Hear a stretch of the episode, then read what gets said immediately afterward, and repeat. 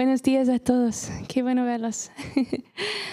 Ya, hoy, pues esta semana, claro, estaba orando em, sobre este tema para esta semana y ya, me, gustaría, me gustaría orar antes de que comenzamos. Ya, papá, queremos aprender de ti hoy. Queremos acercarnos a tu corazón, queremos entender más de ti, más de tu reino más de quien somos en ti. Espíritu Santo, te invitamos, ven y fluye en este lugar, ven y toma el control. te entrego cada palabra, te entregamos cada pensamiento, te, invitamos, ven y revelarte en esta mañana. Amén. Ya, wow, perdona, todavía estoy en alabanza. Mm. ¿Tú te has dado cuenta que cada descripción en la Biblia de, creyentes, de nosotros, es una cosa que depende de algo más? Somos ovejas, somos niños, somos lámparas de aceite que requiere aceite. cada imagen para nosotros es algo que depende de algo de más. Un parte de nuestra identidad como humanos es que somos influenciados por otras cosas y tenemos el poder de influenciar a este mundo, ¿cierto? Ok. Por ejemplo, pienses en un niño. Si tú hablas a un niño en español, español, español, el niño no va a aprender alemán. el niño te va a responder en español, ¿cierto? Em, y así somos nosotros como humanos durante todas nuestras vidas. Si alguien te pone en una situación, tú estás absorbando y siendo influenciado por la atmósfera donde tú estás. Eso no acabe con 12 años, eso sigue por cada parte de tu vida. Lo mismo cuando, cuando estés en la cocina y tal vez quieres cocinar un pan. si tú pones azúcar y chocolate y cosas así, no te va a salir, como pan, te va a salir como una tarta, ¿cierto? Yo no sé mucho de la cocina, pero estoy mirando a Helen si eso está cierto. Lo que ponemos, producimos. Y eso es importante cuando pensamos en nuestros propios corazones. Y yo quiero tomar cuidado con este mensaje hoy. Eso no es un mensaje religioso de separarte de las cosas malas, porque fuiste creados para cambiar este mundo. Fuiste creado para ir y, completamente transformar situaciones. Yo recuerdo cuando estuvimos en Brasil y yo con 23 años iba con un amigo a ser discipulado en las favelas con los traficantes. y yo pensando, soy una persona chiquita, joven, no tengo mucha experiencia, pero yo sé que el Espíritu Santo me ha enviado a estos chicos. Y mi amigo que iba conmigo era ex traficante de este mismo favela, de la otra banda. Entonces, las tensiones aquí. y había un momento donde él estaba compartiendo y decía, sí, porque ahora sabemos que cada persona aquí tiene una arma y tú podrías matarnos en un instante y un silencio. Yo, ay, amigo, cambiamos la tema.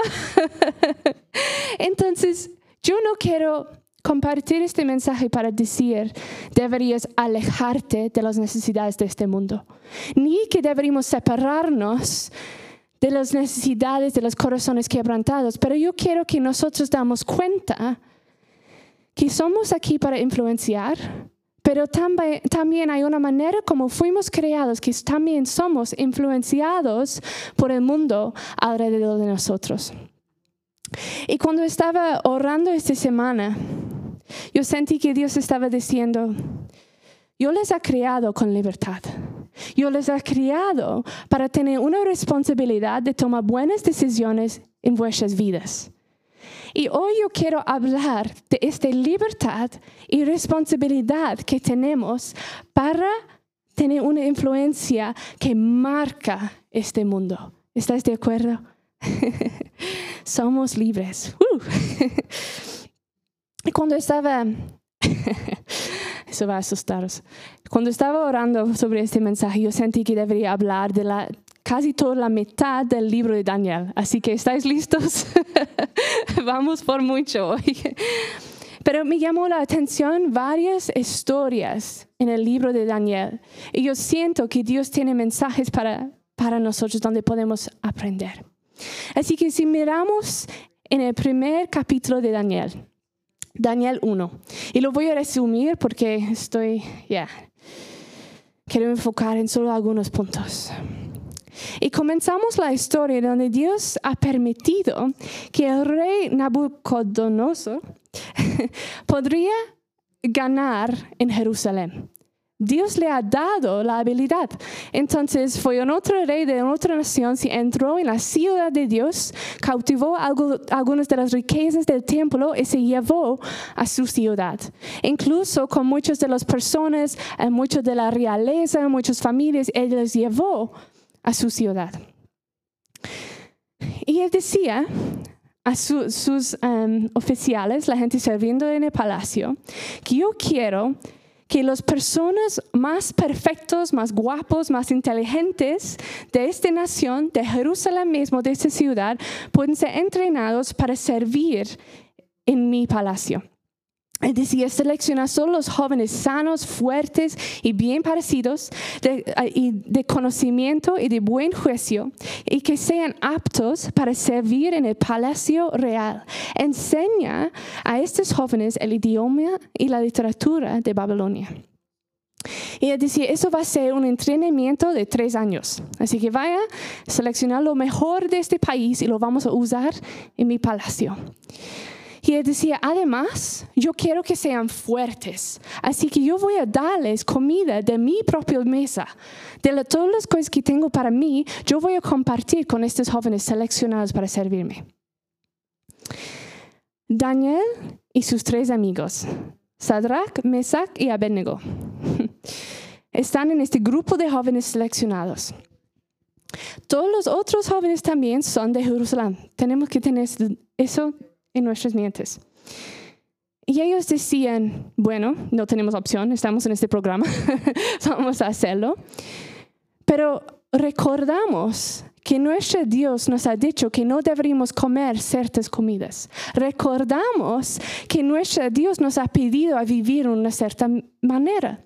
Y aunque no estaban en su país, no estaban en su ciudad, no estaban abajo de su rey, ellos querían guardar las costumbres de Dios en sus vidas y en sus corazones. Entonces ellos decían, no vamos a comer de esta comida. Y el jefe pensaba, wow, pero si vosotros están enfermos la semana que viene, el rey va a estar enojado conmigo. Así que vamos a ver. y Daniel dice, bueno, ponernos de prueba. Nosotros solo vamos a comer de verduras y cosas que vienen de la tierra esta semana.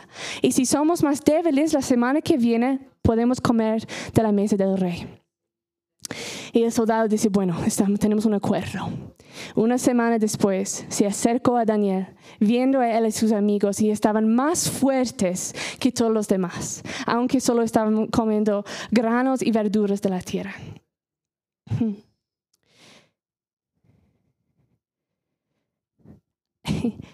Y en esta decisión, porque había ahí una opción de disfrutar. Todo lo que no tenían antes, toda la riqueza que tal vez no tenían toda su vida.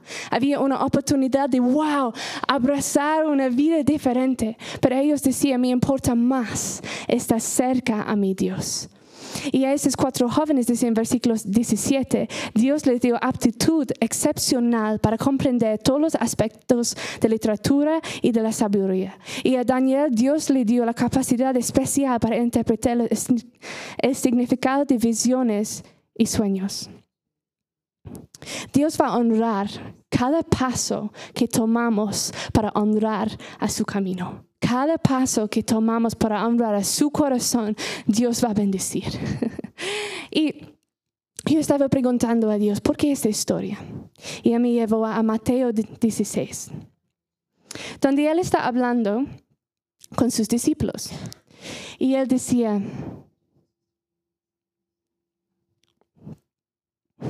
Atención, los advirtió Jesús. Tengan cuidado de la levadura de los fariseos y de los saduceos. Perdón. ¿Qué hace la levadura?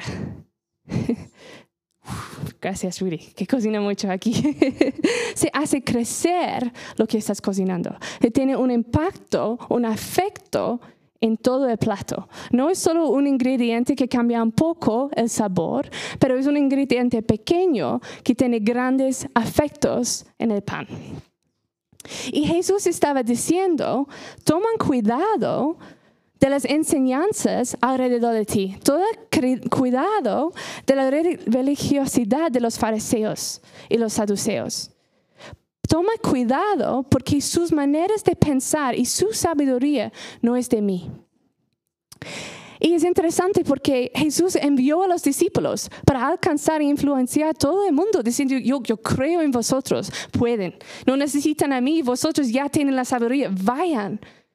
Pero tomen cuidado de quién estás escuchando, de quién estás sembrando en tu corazón, de quién está teniendo influencia sobre tu corazón y tu forma de pensar. Hay diferentes valores, hay diferentes maneras de vivir, hay diferentes influencias en este mundo. Y los hombres que estaban con Daniel y sus amigos, todos eran de Jerusalén. Todos sabían cómo deberían comer. Todos sabían cómo debería respetar la voluntad de Dios. Pero una vez sacado de su cultura, puesto en un nuevo país, ellos olvidaban cómo agradecer el corazón de Dios. Y ellos decían, ah, pues yo quiero este pan, yo quiero este carne, yo quiero tomar vino de la mesa del rey. Ellos, sin darse cuenta, comienzan a desobedecer a Dios por la nueva cultura en que están. Tú eres una, una criatura del reino de Dios. Tú perteneces en los lugares celestiales. Y a veces estamos en la cultura del mundo no dándonos cuenta de qué estamos comiendo. No dándonos cuenta de cuál influencia está en nuestro grupo de amigos. No dándonos cuenta cuál influencia hay en la atmósfera en el trabajo. Y comenzamos a comer de una mesa ejado, sin darnos cuenta que fuimos creados para cultivar y guardar una cultura mejor. Daniel y sus amigos sabían cómo levantarse y guardar el cultura del reino en sus corazones. ¿Tú sabes cómo hacerlo? Puede ser que nosotros estamos en situaciones con con chismes, donde estamos juzgando a los demás, donde hay hasta religiosidad, cuando, donde estamos criticando a otras personas, donde personas están hablando de la preocupación, como que si era normal que estamos con miedo todos los días de nuestras vidas. ¿Han dado cuenta que no es, eso no es el reino de Dios? ¿Han dado cuenta que esas influencias no son cosas que deberían estar sembradas en tu corazón. Necesitamos pedir al Señor que Él nos revela. ¿Hay alguna cosa, hay alguna levadura de las personas que están en mi vida que yo necesito tomar cuidado en mi corazón? Y a diferentes pasos.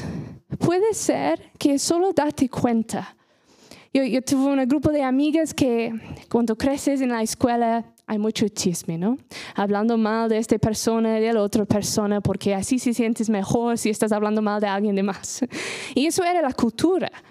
Pero cuando comencé a conocer a Jesús, me di cuenta, ah, eso no es lo que mi rey quiere. Eso no es la cultura de mi país, el cielo.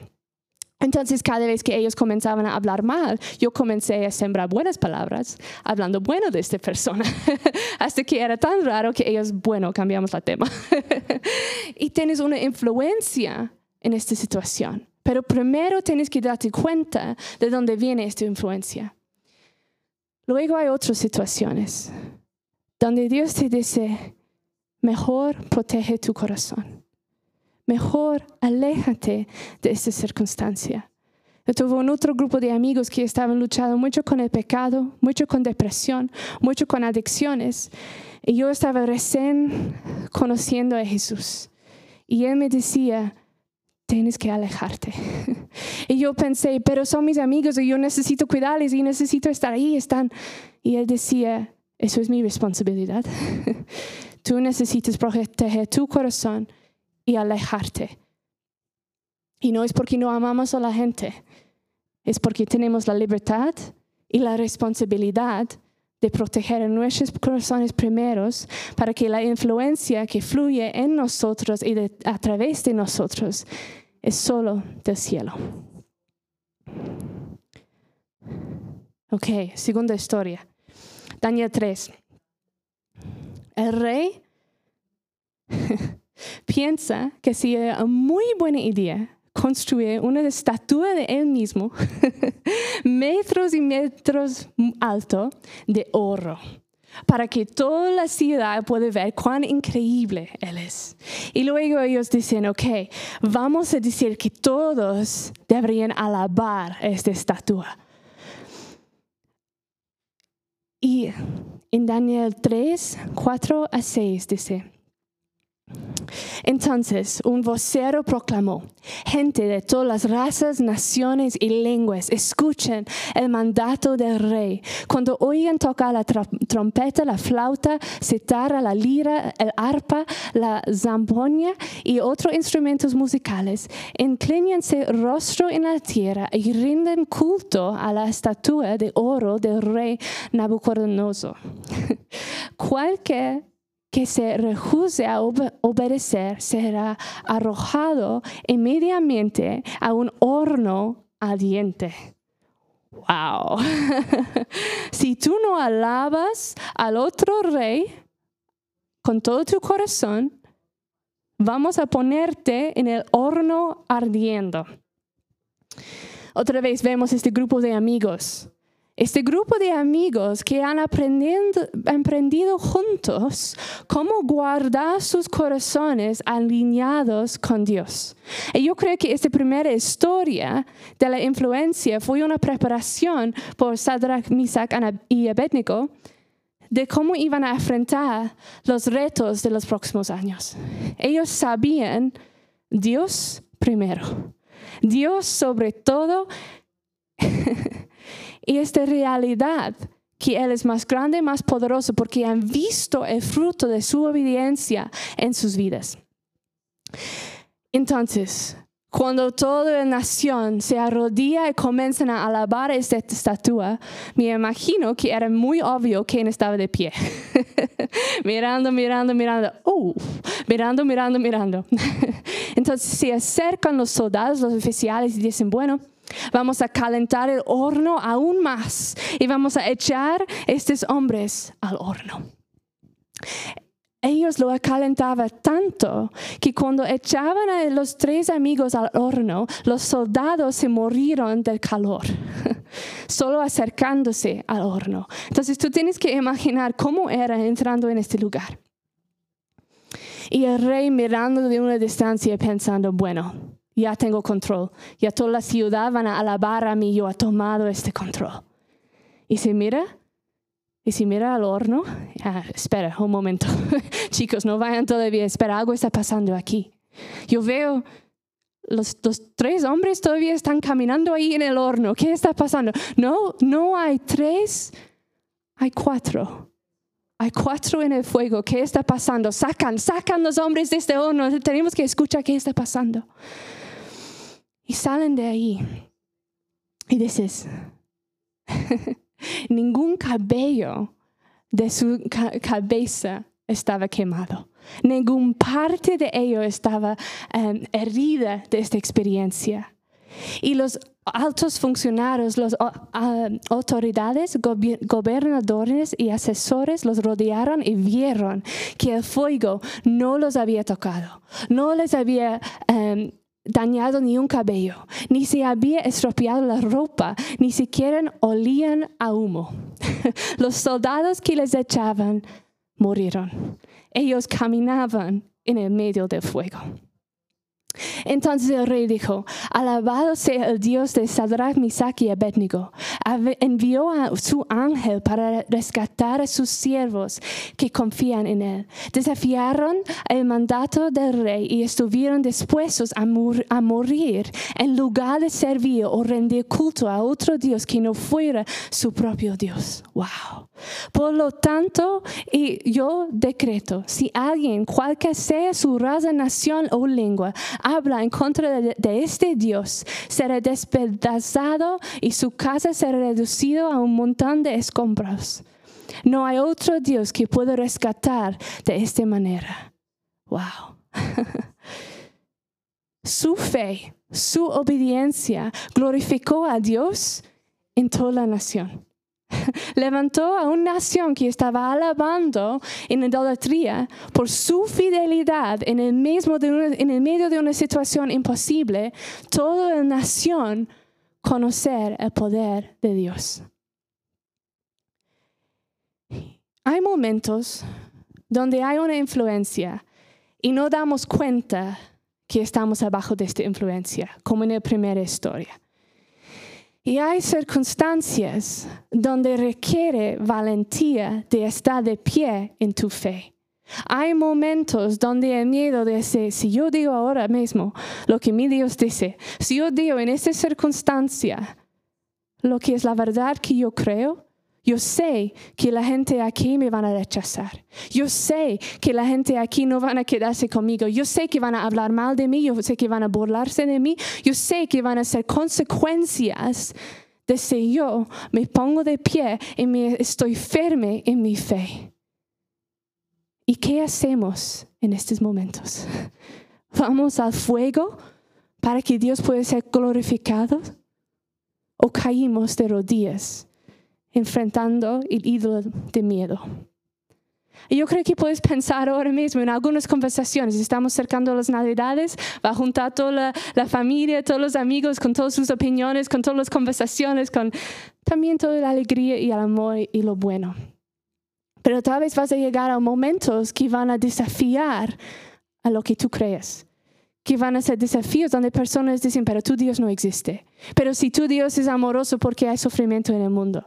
Pero si tu Dios es amoroso, y las preguntas que son muy ofensivos ahora en nuestra cultura, de sexualidad, de género, yo creo que se llaman eso. Todos esos temas. Alguien tiene que se levántase con amor, enfocados en nuestro Dios y no caen adelante del ídolo de miedo si queremos ver a Dios glorificado en esta nación. Necesitamos su fuerza para levantarnos en medio del fuego. Y la tercera historia. Cuando digo Daniel, ¿cuál es la historia en que piensan? Leones, ahí estamos. ya, Daniel capítulo 6. Daniel, un hombre exitoso por la bendición de Dios sobre su vida. Y la gente alrededor de él comienzan a ver, comienzan a ver su éxito y tienen celos. Pero ¿por qué el rey le gusta a él? Era por el favor de Dios sobre su vida, pero ellos no lo podían entender. Necesitamos buscar algún error en él para que podamos quitarle de su lugar, para que podamos ponerle en el cárcel. ¿Han escuchado eso antes o después? Se pasó otra vez, ¿no? Ah, este hombre es un desafío en nuestro lugar de poder.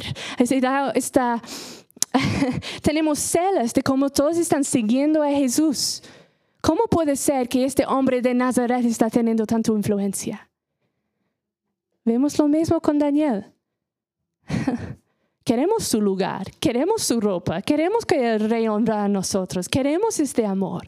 Entonces ellos comienzan a planear y buscar una manera de matar o de bajar la posición de Daniel.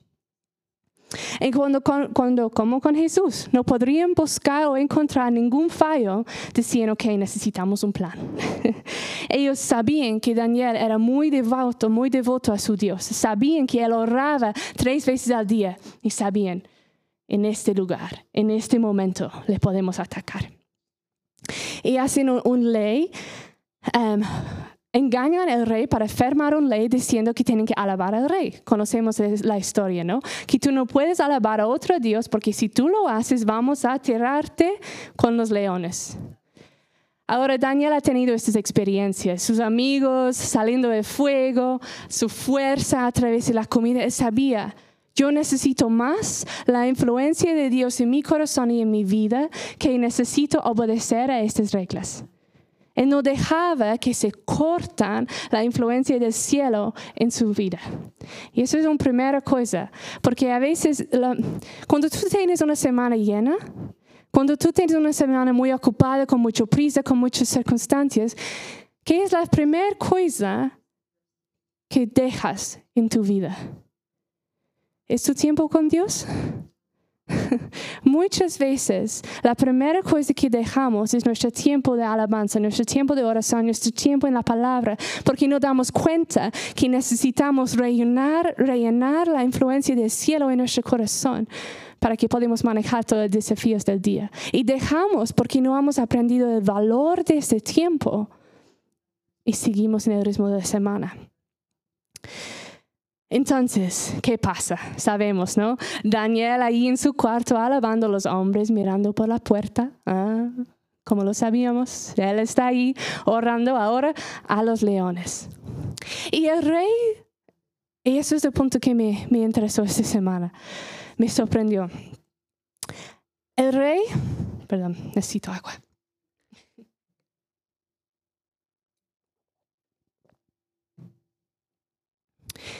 El rey fue engañado por sus servidores, ¿cierto? Y cuando se da cuenta de lo que había pasado, ellos llevan a Daniel a los leones y se dice, Así que trajeron una piedra y lo colocaron sobre la boca del foso. Y el rey selló la piedra con su sello real y los sellos de sus nobles para que nadie podría rescatar a Daniel. Luego el rey regresó al palacio y pasó la noche en ayuno. Rechazó sus entretenimientos habituales y no podía dormir toda la noche. Ok, el rey, rey del país, firmó estos papeles, Daniel está con los leones. Y el rey dice, lo voy a hacer. Yo voy a sellar esta roca, yo voy a ponerle con los leones porque yo no tengo opción. Espera un momento. si un siervo te dice eso, yo no tengo opción, tengo que echarle. Bueno, más o menos en nuestra mente humana podemos entender eso. Si uno de los amigos de Daniel, que eran oficiales en el, reino, dicen, pues yo no puedo hacer nada, ok, tal vez todavía más o menos podemos entender eso. Pero el hombre más poderoso en toda la nación, que no tenía responsabilidad a nadie, decía, pues yo no puedo hacer nada, tengo que obedecer.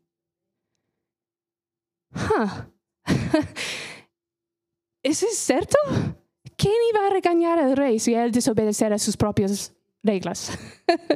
Nadie. Pero a veces estamos en circunstancias y decimos, oh, pero no tengo opción, no hay posibilidad, yo tengo que ir a hacer compras en vez de pasar tiempo con Dios. Yo tengo que participar en esta conversación porque esos son mis amigos. Yo tengo que poner la lista de cómo nosotros nos ponemos en situaciones y pensamos, yo no tengo opción aquí. Piensa en el rey. Él tenía opción. Y yo comencé este mensaje diciendo que yo quiero recordarles que sois libres y con libertad viene responsabilidad. No hay ninguna situación en vuestras vidas donde no tienes opción. Tú tienes el poder y la autoridad porque Dios lo ha dado. para decir, yo no quiero participar en eso, yo creo que Dios quiere algo diferente, yo no voy a ponerme en este lugar de hacer daño a alguien. No hay ningún momento donde tú no tienes poder sobre tu propia vida. El rey no se cree que él puede. Y yo creo que eso nos muestra que de hecho el poder no viene de un título. El poder viene de una posición de tu corazón diciendo que yo soy el líder de mi propia vida. Y abajo de la autoridad de Dios yo puedo tomar las decisiones que yo sé son mejor para las circunstancias, siguiendo al Espíritu Santo. Las frases, yo tenía que, yo no puedo, pero, I don't know how to translate must. yo tengo que, tienes que. Estas frases, ¿eso sale mucho de tu boca? Porque la verdad y la realidad de tu vida, tenemos la decisión de tomar responsabilidad en cada área de tu vida. No hay ninguna área donde es yo tengo que. en cada área es yo puedo yo he escogido esta responsabilidad y lo voy a manejar con todo mi corazón. Por ejemplo, en el matrimonio, somos casados, yo tengo el placer de honrar y amar a mi esposo todos los días de mi vida. no tengo que. Yo puedo. Fue una decisión y un honor. Y eso se transfiere a cada área de tu vida. No hay ninguna área en tu vida donde tienes que donde no tienes opción, donde no tienes libertad, pero a veces esta mentalidad de un víctima se entra en nuestra forma de pensar. Y eso es una mentalidad sin poder. Y la verdad es que tú eres libre y poderoso. Si las personas que viven en esta posición sin poder, normalmente se actúan en tres maneras. El primero es el víctima siempre buscando a alguien que te hace feliz. Porque yo no tengo la responsabilidad de hacer a mí feliz. Alguien más tiene que venir y llenar mi vida. Alguien tiene que me hacer sentir seguro y alguien tiene que hacerme sentir feliz. Entonces estoy dando esta responsabilidad a todo el mundo y yo soy el víctima. Primero. Segundo, la persona mala. que tú comienzas a intentar a controlar y manipular las circunstancias, las situaciones y las personas alrededor de ti para que tú puedas sentirte seguro y para que los demás puedan responder a las necesidades de tu corazón. Eso no es libertad y eso no es poder. Y luego, la persona que quiere rescatar. También es una posición sin poder, porque tú estás intentando a tomar la responsabilidad de la vida de alguien de más para que tú te puedas sentir mejor, para que tú te puedas sentir que tienes poder. Pero eso no es tu lugar. Víctima, la persona mala o la persona que quiere rescatar en cada situación, pero su propia vida está fuera de control. Personas que viven desde la posesión de sus identidades en Dios, desde esa posesión poderosa, no intentan a controlar a los demás porque ellos saben, uno, no es su trabajo y dos, no funciona. Tú puedes intentar todo lo que quieres a controlar las circunstancias alrededor de ti, no puedes. la única cosa que tú puedes controlar y la única cosa que tú deberías controlar es tu propio ser. Eso es tu responsabilidad. Y muchas veces hemos perdido esta perspectiva y estamos intentando controlar todas las circunstancias alrededor, pero yo no puedo y yo tengo que y eso. Cuando de hecho es al revés. Necesitamos comenzar a dejar de intentar a controlar, dejar de intentar a rescatar y comenzar con nuestros propios corazones. ¿Estoy siguiendo a Dios como debería? Mi corazón está completamente rendido. Yo estoy manejando mis responsabilidades con amor. Estas personas que tienen este poder sobre sí mismo, con intención crean la, la, atmósfera donde ellos quieren vivir.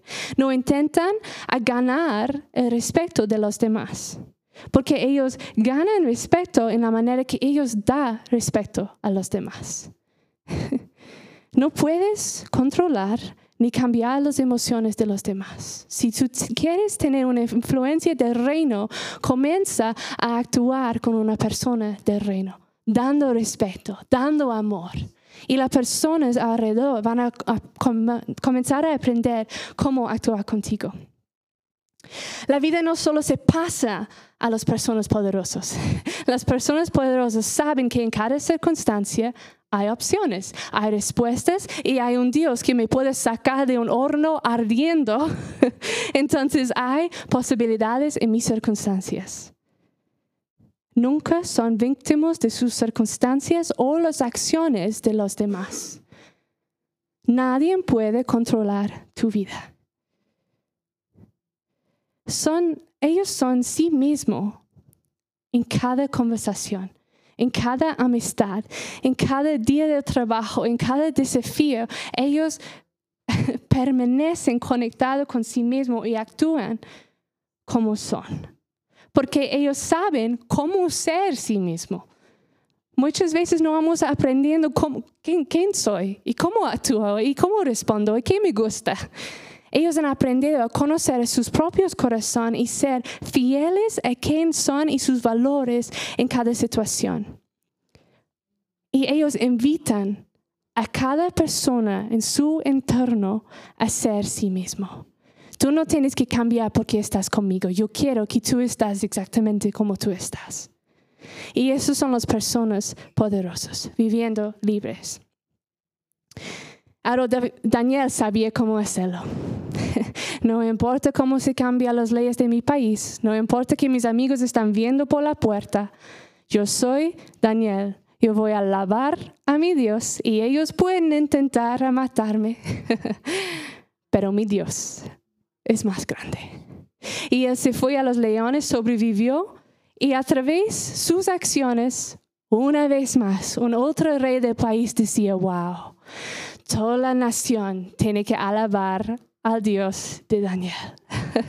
a través de nuestra fidelidad, a través de nuestra confianza y a través de nosotros tomando libertad y responsabilidad en nuestras vidas, Dios puede ser glorificado. Y yo quiero terminar ahí. Pero en estas tres historias había tres cosas de pensar. ¿Dónde es la levadura en tu vida que no viene del reino de Dios? ¿Hay alguna amistad, hay alguna conversación, alguna atmósfera que está influenciando tu corazón y tú sientes que ahora mismo el Espíritu Santo está diciendo tenemos que cambiar algo aquí? Hay miedo de cómo las personas van a responder. Hay miedo del fuego, hay miedo, hay miedo del rechazo que gobierna tu corazón. Y el tercero, ¿Has dado cuenta que tal vez en algunas circunstancias de tu vida estás actuando sin poder? Y hoy quieres posicionarte en el poder que Dios te ha dado. Y yo quiero tomar unos minutos antes de, que vamos a tomar café, solo para responder a eso, porque yo siento que Dios quiere mover algo en nuestros corazones hoy. Entonces, si tú dices, ok, es el primero, hay alguna influencia, el Espíritu Santo me está revelando ahora, toma un momento, pregúntale, ¿dónde es y qué debería hacer? Si es un miedo de rechazo o de ser ti mismo en frente de los demás, déjanos orar por ti. Y si tú estás luchando con esta mentalidad de que yo no tengo el poder en mi propia vida, yo quiero invitarles a venir enfrente porque queremos quebrar esta mentalidad de un víctima hoy y invitarlos a tomar un paso de entrar en el poder de vuestras vidas. Gracias, Sofía. Entonces, si tú quieres oración por alguna de estas áreas, pueden venir aquí enfrente. Si no, déjanos tomar un momento que el Espíritu Santo nos puede hablar.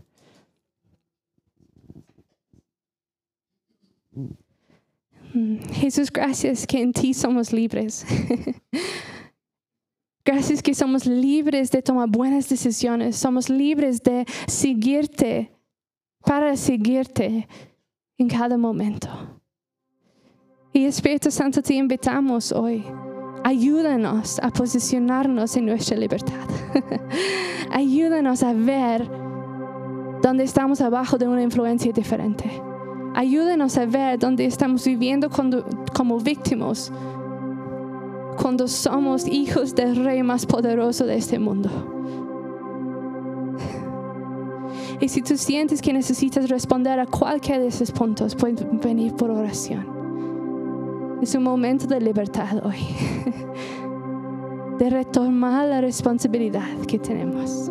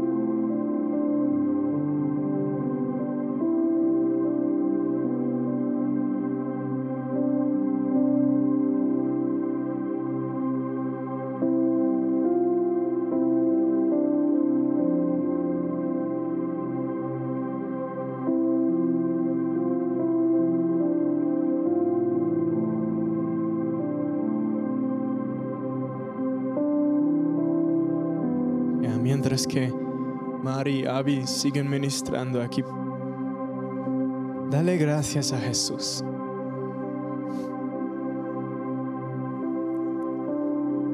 Nunca de- debemos perder la gratitud.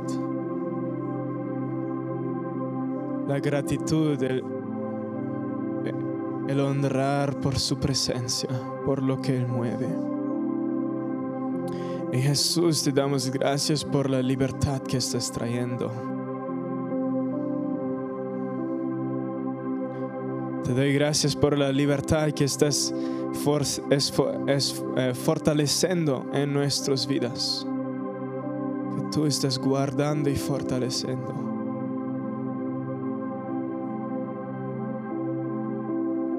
Te doy gracias por tu palabra, Jesús, que, que sigue formando estas estructuras de libertad. Fortaleciendo estas estructuras de libertad. Gracias por tu palabra. Gracias por lo que hablaste y gracias por la palabra que sueltas cada día sobre nuestras vidas. La voz tuya, Espíritu Santo, acordando, acordándonos de lo que tú dices sobre nuestras vidas. Gracias Jesús.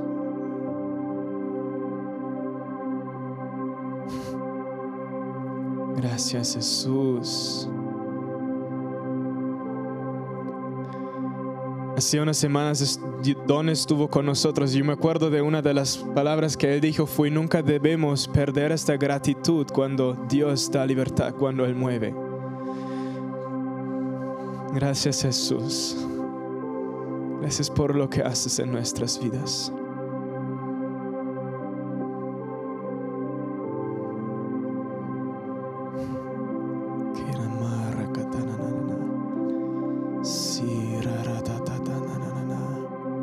We thank you, Jesus. Gracias, Jesús.